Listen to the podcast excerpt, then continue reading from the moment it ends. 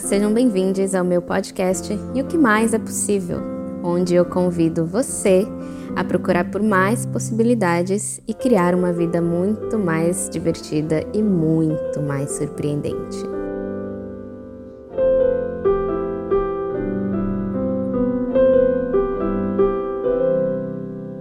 E aí, Quero começar o podcast de hoje lendo um texto da arroba Isadora Não Entende Nada do Instagram.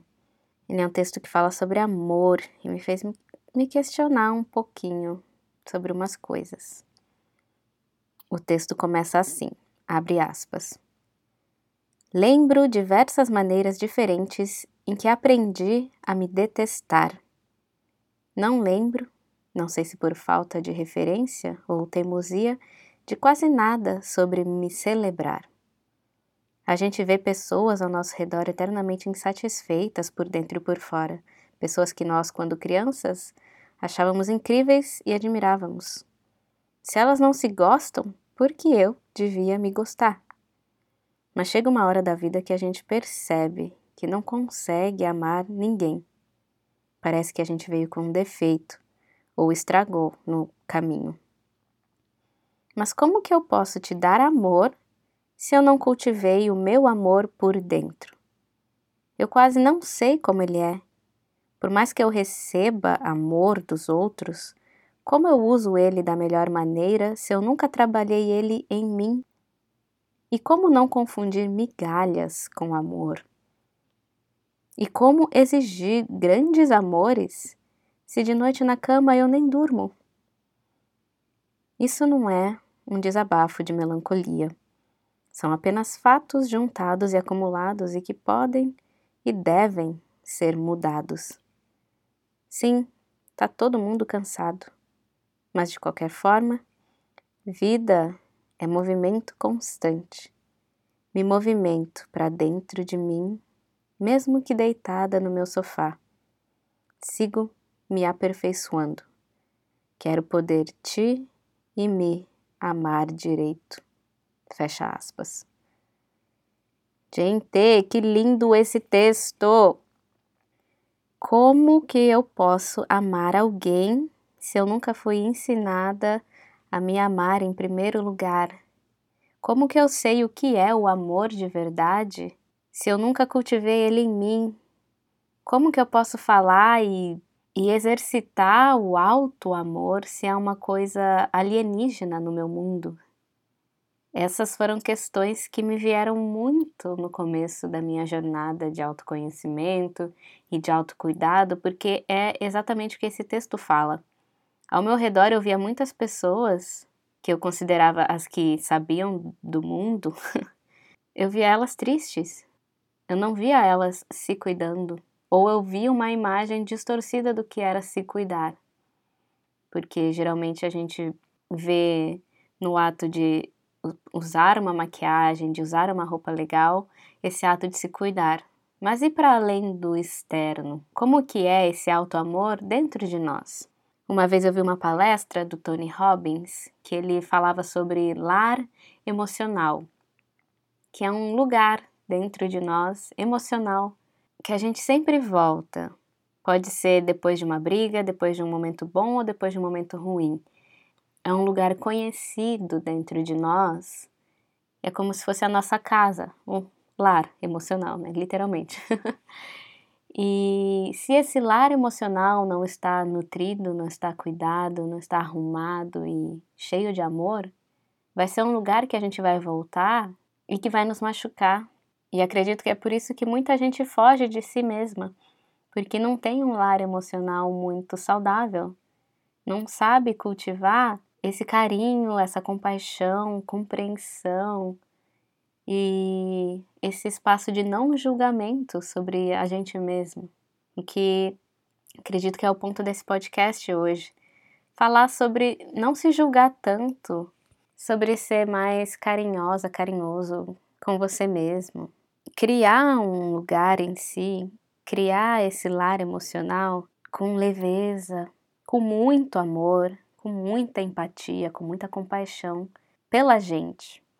Que a partir desse momento que a gente decide se dar esse amor, se dar essa empatia e cuidar da gente, a gente começa a cultivar um amor que é totalmente diferente do amor que a gente dá para os outros. E esse alto amor, ele nutre e ele permeia todas as nossas ações e permeia também e faz parte do amor que a gente oferece para o mundo. Mas pensa que a gente foi ensinado sempre a amar o próximo.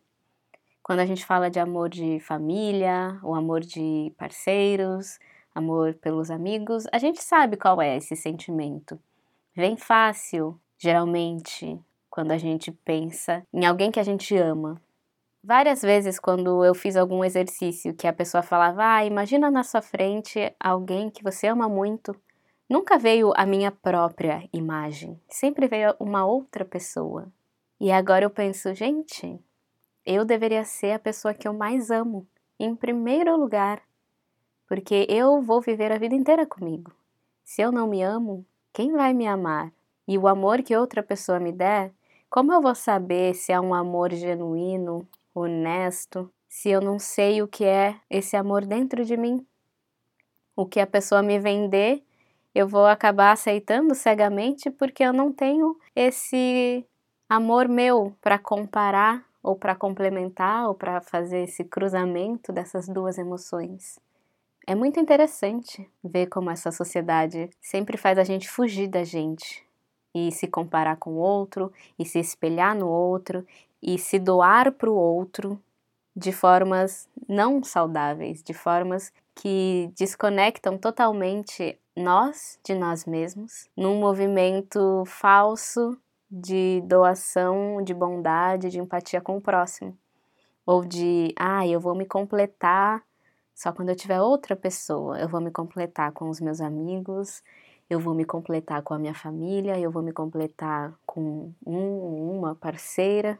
E nunca é eu já sou uma pessoa completa por mim mesma. Eu nasci completa. Percebe? A gente nasce inteira. E a partir de algum momento aí da vida a gente acredita nessa mentira que a gente precisa do outro. A gente não precisa é gostoso estar com outras pessoas, mas não é uma necessidade. Só passa a ser uma necessidade quando nós e o nosso lar emocional não está sendo um lar amoroso. E aí a gente não consegue ser para nós toda essa esse leque de emoções que a gente procura fora. Então eu, eu te convido a olhar para o seu lar emocional. Quando você coloca a sua cabeça no travesseiro à noite, quando você relaxa, em momentos em que você não está fazendo, entre aspas, nada, como é que você se sente na sua presença, sozinha, sozinho? Como é que você se sente com seus pensamentos? E a partir dessa análise, dessas sensações, percebe se é isso que você quer continuar alimentando com você mesma, com você mesmo. Percebe se tem alguma coisa que pode ser mudada, transformada, adicionada ou removida que vai transformar esse lar em um lugar mais gostoso, mais confortável, mais amoroso, onde você consegue relaxar na sua própria presença, relaxar com a sua mente, com o seu corpo. E sabe aqueles momentos quando a gente está sozinho e a gente está muito feliz? De estar sozinho, porque a gente está bem com a gente mesmo. Esses momentos são muito preciosos, eles nos dão dicas de como manter isso em outros momentos da vida.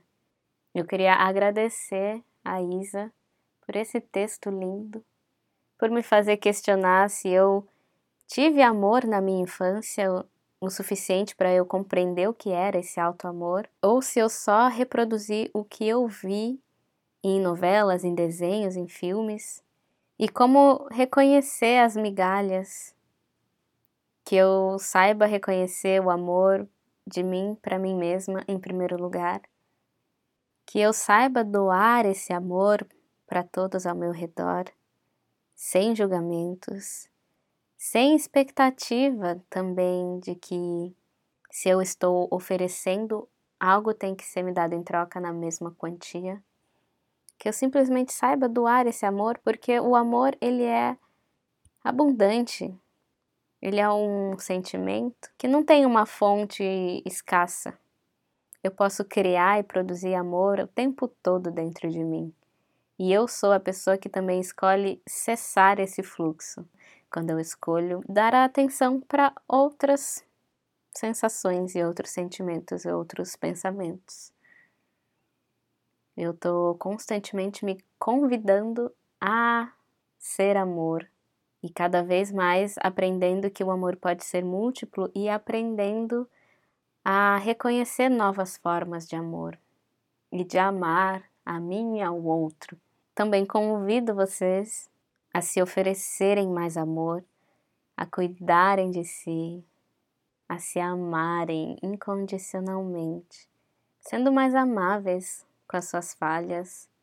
Vamos todos nós construir lares emocionais mais saudáveis, mais aconchegantes. Vamos construir dia após dia mais e mais amor na nossa vida. Bom, gratidão por ouvir. Se você gostou, compartilha, me conta o que achou no Instagram. E até a próxima. Um beijo cheio de amor.